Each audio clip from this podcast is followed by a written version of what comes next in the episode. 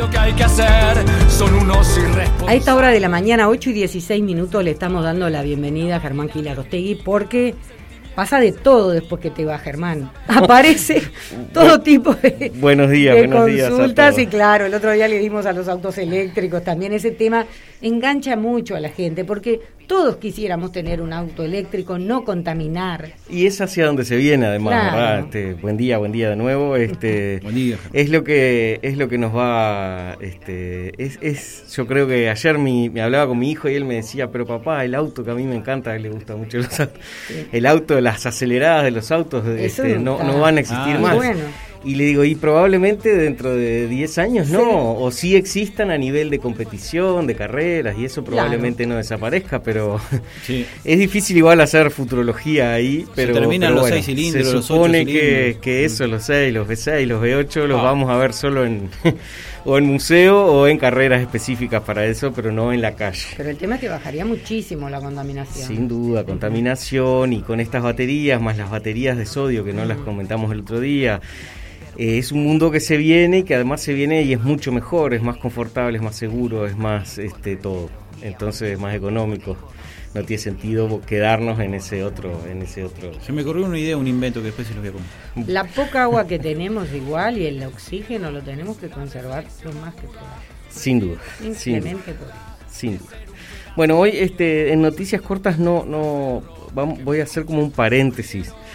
Hay un tema que yo he sido, que hemos sido recurrentes en la, en la columna desde el año pasado, lo insistimos mucho, este año también, que es el tema de la, de la huella digital. Lo hablamos, vamos a hacer una, una introducción ahora por, por las dudas, digamos, que no es lo mismo la huella digital que la huella dactilar, ¿verdad? Sí. La huella digital es la huella que uno va dejando cada vez más en las redes, en internet. Es como que nuestra firma, involuntaria en muchos casos, pero que eh, va quedando por ahí, que uno le gustaría tener control sobre eso, pero no tiene control. Eh, por ejemplo, cuando uno hoy va a buscar un, va a contratar a una persona, eh, antes no existía esto, pero ahora cualquier contratador de recursos humanos googlea a ver si encuentra algo de esa persona, digamos, Exacto. ¿verdad? Y si le encuentran una actitud que, que- que no este, que no sirve o que, que pondría en duda si esa persona es apta para ese cargo, puede llegar a tomar una decisión sobre una foto que encontró de esa persona abrazada con sus amigos este, en alguna situación que no, Claro. que no, este, que no sería la adecuada para el trabajo para el trabajo. que se postula. Entonces, este, la huella digital, nosotros hemos insistido de, de que cada, cada vez más tengamos cuidado o por lo menos seamos responsables de qué contenido subimos a las redes, ¿verdad? Eh, ¿Y por qué lo quería traer y, hacer un paréntesis? Porque se está dando, como todos más o menos este, me imagino que han venido siguiendo, este enorme problema que está teniendo Afganistán ahora, ¿verdad? Hay todo un tema este, político, social y eh, en particular ahí este, esto que nosotros venimos insistiendo desde el año pasado está quedando claro de la responsabilidad que tenemos que tener. Eh, hay una persecución gigantesca sobre las mujeres, ¿verdad? Las- el- el- el- los talibanes tienen un, un tratamiento distinto hacia las mujeres, vamos a decir. Y muchas de las mujeres que en, sus, en estos años anteriores fueron activas en las redes sociales están desesperadas por borrar su huella digital y no lo están consiguiendo. Se están generando un montón de movimientos a niveles sociales para permitir que Facebook, que bueno, todas las redes sociales, TikTok, permitir que esas personas puedan borrar contenido que subieron en la antigüedad. ¿Y por qué está pasando esto? Porque parece que los talibanes están buscando mucha información de estas mujeres como elementos, por más que ellos no necesitan Claro. muchos elementos, pero como elementos para, Para tener una justificación de, algún tipo de persecución. Algún tipo de persecución. claro. Entonces, eh, acá en Uruguay estamos por suerte lejos de todo eso, pero no quiere decir que eh, mañana o dentro de 20 años una foto que nosotros este Tenemos, pusimos, claro. que por error este Sí. o, o- o con una cabeza no tan madura y un poco más joven o bueno este nos esté condicionando a lo mejor una actuación o, o- o- o algo a futuro entonces esto quiere decir que no subamos fotos no no no simplemente tratar de ser más responsables y de por lo menos este, a los padres estar cerca de lo que suben sus hijos, de tal manera de, que esa huella digital que estamos dejando después no termine siendo algo que nos juegue en contra de, nuestro propio futuro, digamos. Entonces, este, ser, ser un poco más, este, más cuidadosos de eso. También se está dando un debate, que lo hemos hablado en un montón de oportunidades, sobre quién debe censurar esa información. O sea, eh, eh, se planteó de que Facebook, Instagram, este, TikTok bloqueen la información de estas personas, pero a su vez esas, esas redes, al estar tomando una decisión de bloquear esa, esa información, están en realidad coartando la libertad de esas personas de poder publicar lo que ellos quieren. Entonces se está dando ahí un dilema. un debate. Un dilema. Este, un, y, la seguridad. Entonces lo, lo mejor para nosotros es que cada uno sea responsable de su libertad y sobre todo eso, digamos, que, que, que, aquello que decida publicar en las redes, bueno, tenga conciencia de lo que de lo que está publicando. Eh, hay muchas cosas que son personales y que no hay por qué exhibirlas al mundo ahí. Tú has dicho siempre eso, ¿no? Que si no querés que te vean, no subas determinadas cosas, determinadas fotos. Y también lo has dicho en el tema de los niños, no pongan fotos de los niños exceptuando al abuelo o la abuela. Es, es, es, por lo menos un tema para no tomarlo a la ligera, es lo único, lo, que más nosotros recomendamos es eso, no, lo tomemos a la ligera y hagamos por lo menos un, un mínimo razonamiento atrás de, de bueno, qué implicancias o, por qué lo estamos haciendo y qué implicancias puede tener. Bueno, ese era el, era el paréntesis de hoy.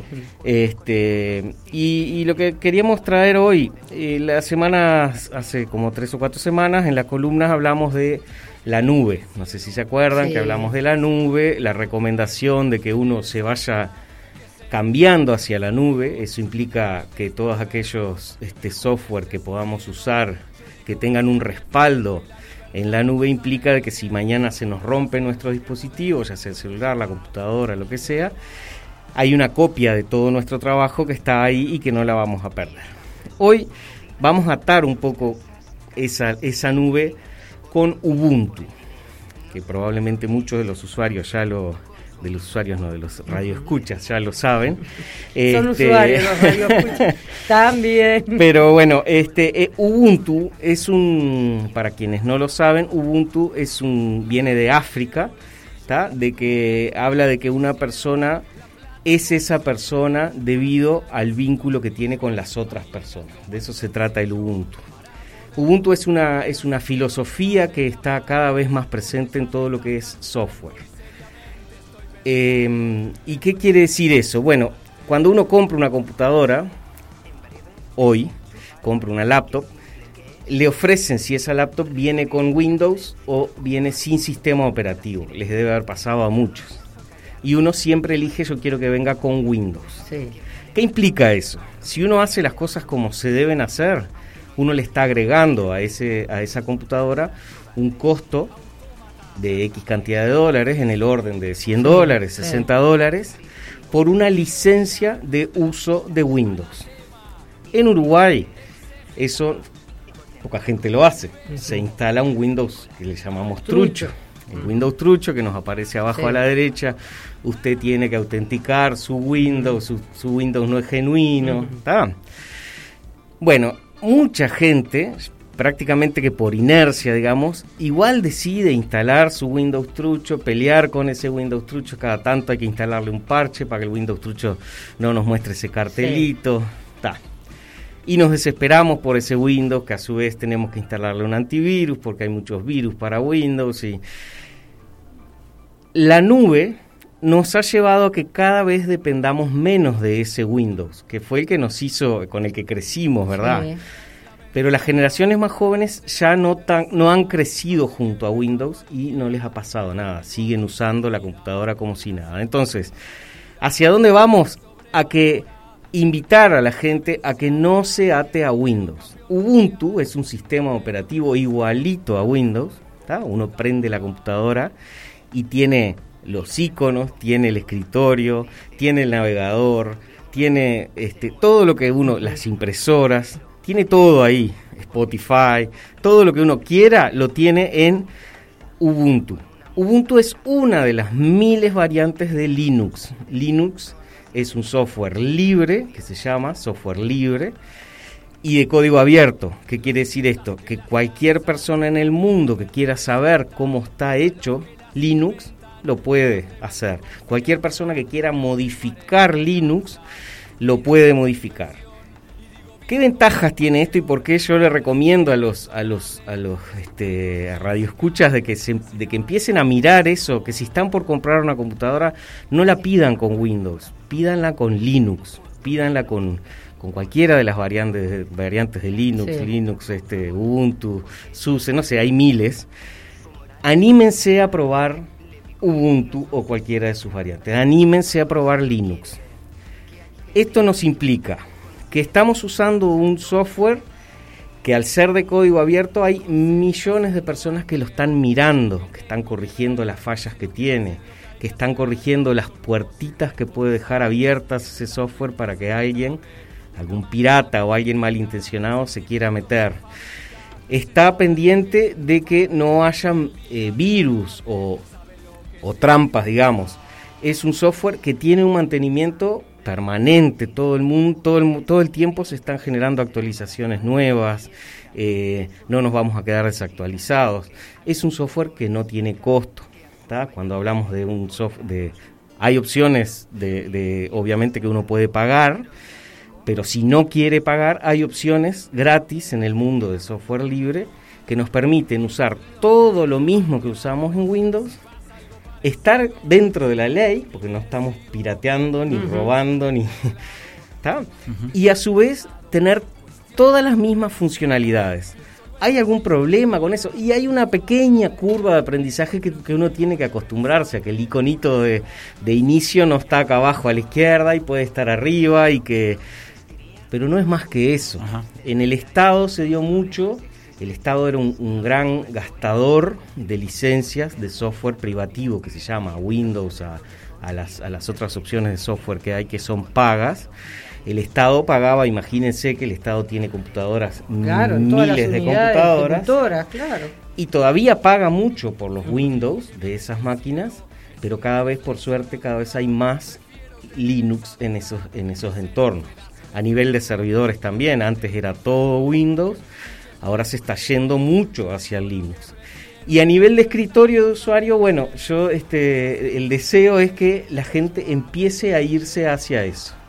Cuando le ofrezcan una computadora, anímense a pedirla con Linux, anímense a comprar Linux. ¿Qué software usamos habitualmente nosotros? Y usamos el Office. Todo el mundo usa el Office de Windows, ¿verdad? El, Word, el Excel, el, Excel, bueno, claro.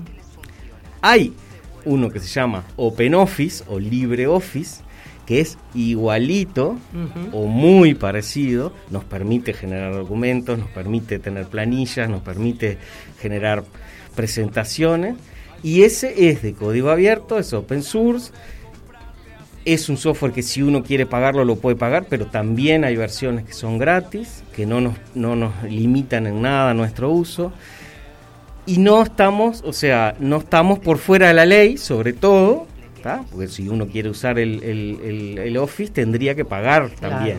Es que ha habido algunos sonados casos en el Uruguay que ha ido la cámara del software. Hace unos años vino a Melo y vino a, varios lados. que nos pareció una injusticia en algunos casos. Exacto, pero está, pero piensen que a lo mejor uno en su casa este, puede tener un software este, trucho y no pasa nada, pero imagínense que uno es un un este, yo qué sé, un abogado, por decir cualquiera de las profesiones, y le cae la cámara de software y tiene un Windows que es trucho, más un Office que es trucho, y eso es un, es un papelón, digamos, ¿no? Es un papelón, además del drama es un papelón ético que uno no, no debería estar por fuera de la ley, cuando en realidad tiene esas opciones. Entonces, la recomendación cuál es? Y bueno, eh, vieron el Firefox que la mayoría de la gente usa el Firefox el Firefox es un es un, navegador navegador este open source. Y alguien tiene algún problema con usar el, Firefox no el Firefox lo usa todo el mundo. El propio Android que usamos en los celulares es de código abierto. Cualquiera puede entrar y mirar el código como está como está construido el Android. Eso hace que haya mucha gente mejorándolo y que haya mucha gente pendiente de que no tenga fallas graves. Y por eso es, es tan seguro, no hay grandes ataques en los celulares, ni uno, no hay los virus para los celulares. Entonces, la recomendación es vayamos hacia eso, hacia, un, hacia, hacia Ubuntu, trabajemos por, por, por, esa comunidad de software abierto que nos permite, sin perder o a lo mejor adaptándonos un poquito hacia, hacia esto otro, pero estamos legales, no tenemos que pagar licencia, estamos a su vez ayudando a que crezca una comunidad de, colaborativa, que es este, lo que más se, está estilando ahora, que si yo sé un poquito de esto, en vez de quedarme con ese conocimiento, lo comparto para que otro lo pueda usar y, así seguir creciendo. Entonces, eh, junto con la nube uno ya había dejado, o sea, ya cortó mucho la dependencia que uno tiene con su computadora. Antes necesitábamos el Outlook y el, no sé, las distintas herramientas que uno tenía instaladas. Ahora ya esas cosas, muchas están en la, en la nube. Uno lee Gmail, que Gmail no se instala en ningún lado. Está ahí, cualquier navegador tiene un Gmail. este, o Adinet se puede leer desde, desde la nube, o Hotmail se puede leer desde la nube. Entonces, vayamos hacia eso, hacia la nube y hacia el código abierto. Eso seguramente implique eso, que estamos, nos mantenemos legales y a su vez eh, estamos en una eh, participando de una comunidad que colabora entre unos y otros de sus partes y, bueno.